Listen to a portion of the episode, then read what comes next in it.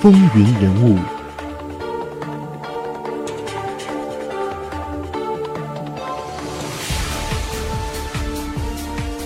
欢迎继续收听《风云人物》，我是华丽。前面我们讲到，艾森豪威尔在欧洲任职的时候，发现经过三年的经营，时机已经成熟了，所以就决定再次卸去军职，回到美国参加总统竞选活动。当时美国国内的政治经济形势都不好，由于杜鲁门使美国陷入朝鲜战争，税收加重，生活费用高涨，战后的经济繁荣已不复存在，人民对政府非常不满，而把希望寄托在共和党身上。在经过幕后几番密商之后，艾森豪威尔参加了共和党。同年七月，在共和党举行的全国代表大会上。他被提名为总统候选人。在激烈的竞选活动中，他的支持者利用老百姓崇拜英雄的心理，大力宣传他在第二次世界大战中的丰功伟绩。他向选民许下的停止朝鲜战争的诺言，对选民也具有很大吸引力。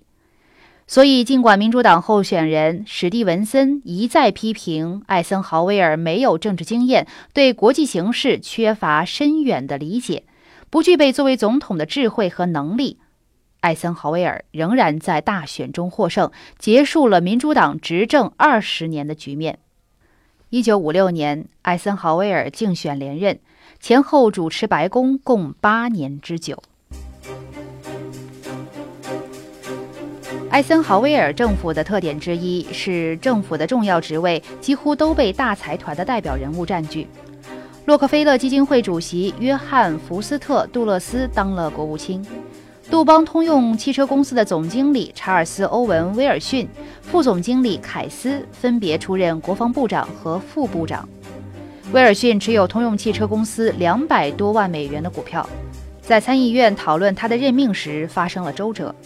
议员们问他如何处理国家和公司的关系时，他回答说：“我认为对通用汽车公司有利的，对美国也有利，反之亦然。”后来这句话成了美国的一句名言。所谓的名言常常被人引用，它赤裸裸地道出了政府和财团之间的紧密联系。而其他内阁部长中，除劳工部长是工会的负责人外，其余也都由企业家担任。被戏称为“八个百万富翁和一个管子工”的内阁，等到劳工部长马丁·杜金辞职之后，更是清一色的大企业主，甚至在白宫里面，资本家也占了主要地位。因此，美国报纸把他的政府称之为“大企业家集团”。艾森豪威尔执政之后，继续推行侵略扩张的政策。他根据五十年代初社会主义阵营力量日益壮大、欧洲经济迅速恢复发展以及美国霸主地位不断下降的新形势，提出实行新面貌的外交战略。在军事上，他履行了他的承诺，停止了朝鲜战争。认为杜鲁门的遏制政策使美国力量过于分散，负担过重。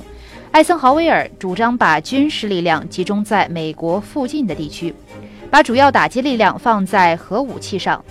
当美国遭到打击时，能对侵略者进行大规模的报复。这种以核武器为威慑力量，对别国进行核讹诈的战略，就是大肆渲染的大规模报复政策。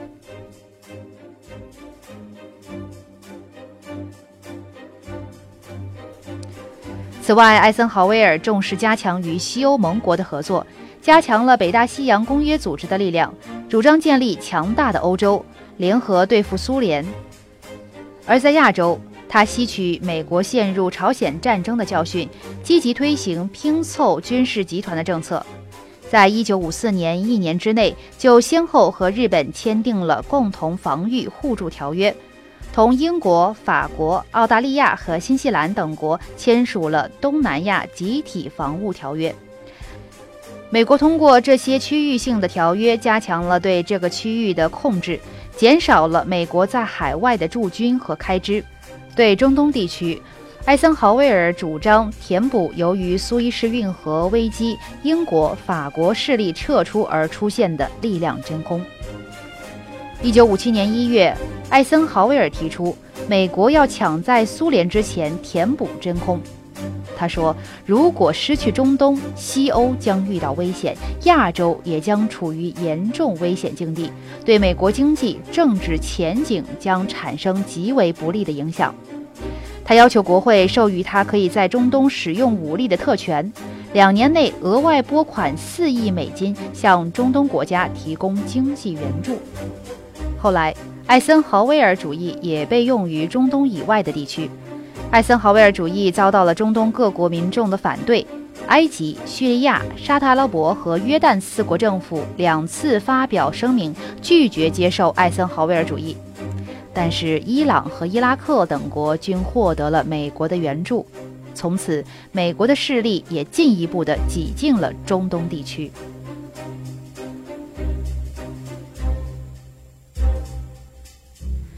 在内政方面。艾森豪威尔主要抓了平衡预算和减少对农产品的补贴，以解决农产品过剩的问题。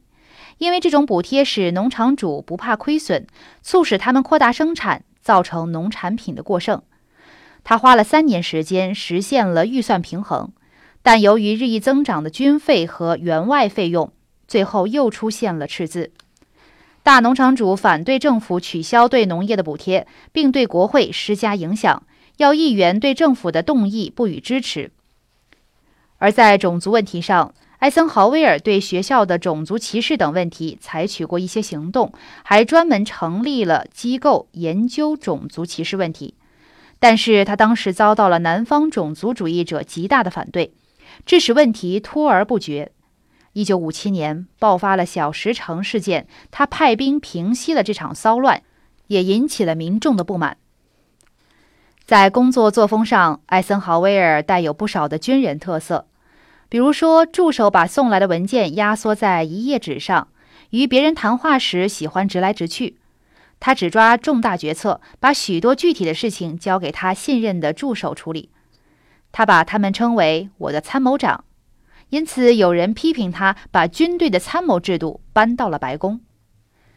一九六零年，根据一九五一年二月批准生效的宪法修正案第二十三条关于总统只连任一届的规定，艾森豪威尔宣布不再竞选总统。